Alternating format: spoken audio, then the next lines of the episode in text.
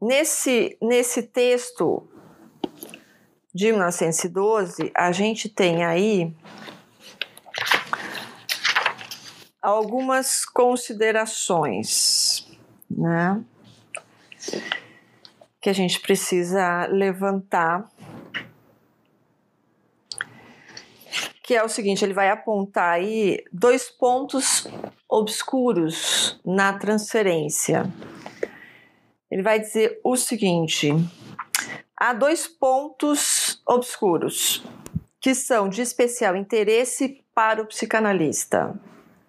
Primeiro, não entendemos por que a transferência, no caso de pessoas neuróticas, é tão mais intensa na análise do que em outras pessoas. Então, esse é um primeiro ponto. É... Lembrando que, como a transferência não é um fenômeno não é um fenômeno exclusivo da, da psicanálise, a questão é que ele já alerta. Essa transferência no processo de análise ela se intensifica, tá? Ela é mais intensa. Então, esse ponto para a gente é importante porque essa é mais intensa, vai ter implicações no tratamento e vai ter implicações no manejo, né? A gente precisa cuidar o manejo porque justamente ela é um obstáculo no sentido, é, é, interessante, ela é paradoxal, né? Ao mesmo tempo em que ela é via, né? Via de análise, a via de intervenção, a gente faz a intervenção via transferência. Ao mesmo tempo, a transferência é um grande obstáculo à análise, ao processo de tratamento. Então, essa duplicidade da característica da transferência sempre vai implicar numa tensão no processo analítico. Né? Então, que a gente precisa estar tá antenado. Então, essa questão de ser mais intensa. E segundo, permanece uma incógnita o motivo de ser a transferência, na análise, a mais forte resistência contra o tratamento.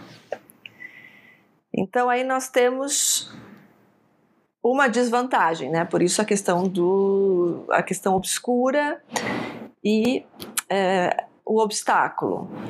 Porque ao mesmo tempo em que a transferência ela fica mais intensa no processo de análise, ela também intensifica o processo de resistência do paciente no processo de análise. Tá? Então a gente vai lidar com esse ambiente, pensando aí em termos do, do que está em jogo na transferência, né? E isso ele já considera nesse texto de 1912. Ele alerta os analistas: olha, a coisa é mais intensa e uh, a resistência é bastante grande. Vou fazer um parênteses porque a minha dissertação de mestrado foi justamente. É, as aprendiz... Eu fiz na, Universidade Federal do Rio Grande do Sul e meu orientador é, psicanalista e psicanalista é, lacaniano. E a minha questão era a seguinte: era trabalhar as aprendizagens, univers... as aprendizagens, né, a transposição do método psicanalítico, ou seja, levar a psicanálise para o processo das aprendizagens universitárias. Na minha banca né, de defesa, na minha defesa, é, uma das psicanalistas fez uma observação extremamente pertinente, porque ela sugeriu, depois do trabalho, ela, tá, ela disse o seguinte: seria interessante investigar essa intensidade também da transferência que acontece na relação professor-aluno, né? Quer dizer, essa relação de amor e ódio, né? Que acontece também e que também é algo que acontece na relação de análise.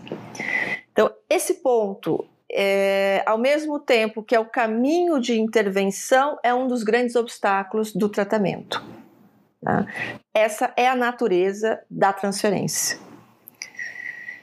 Cabe ao analista fazer o manejo da transferência. Então, aí está o nosso trabalho, fazer o manejo, né, de como que a gente vai operar via transferência, tá? Então, essa é a nossa questão clínica. Tá? Então, nesse texto, ele, faz, ele fala o seguinte: o que, que seria essa transferência? Primeiro, reedição de conteúdos edipianos. Na figura do analista, o paciente então reedita a relação que ele tem com os próprios progenitores. Então, assim, a relação que o paciente tem com a mãe e com o pai, segundo Freud, ele reeditaria na relação com o analista. Então, na transferência, o paciente reatualiza, né, nas suas novas relações, traços daquelas que ele teve com os seus genitores da infância. Isso é super importante, porque é, lembrando que essa questão da transferência ela não fica restrita ao processo de análise, isso acontece em qualquer contexto das relações, tá? E aí pensando, né? Claro que a gente ainda está numa primeira elaboração do Freud, mas uh, não sei quantos de vocês, mas alguém, alguns eu já escutei. Uh, para a gente que trabalha para além da, da, da clínica de consultório, de clínica institucional, entende? Isso vai acontecer também lá fora. Acontece em todos os lugares. Né? Então, muitas vezes, não sendo analista, né, não pensando na nossa, mas tipo assim, como que o chefe lida com a relação que o, o, funcionário tem com ele, né? Então, essas relações em qualquer âmbito, é, essa é a grande sacada do Freud, ela vai acontecer em qualquer âmbito. Né? É, o que se transfere ali tem a ver com as próprias questões do sujeito, que tem a ver com as suas, com seus fantasmas, tá? O ponto é que fora da análise, né, ou fora da psicanálise, as pessoas não têm aparato técnico para lidar com isso. Então, por isso que na análise, a gente, o analista vai lidar com a transferência de uma forma muito particular. Né? Vai entender de uma forma particular e vai operar de um lugar né, particular.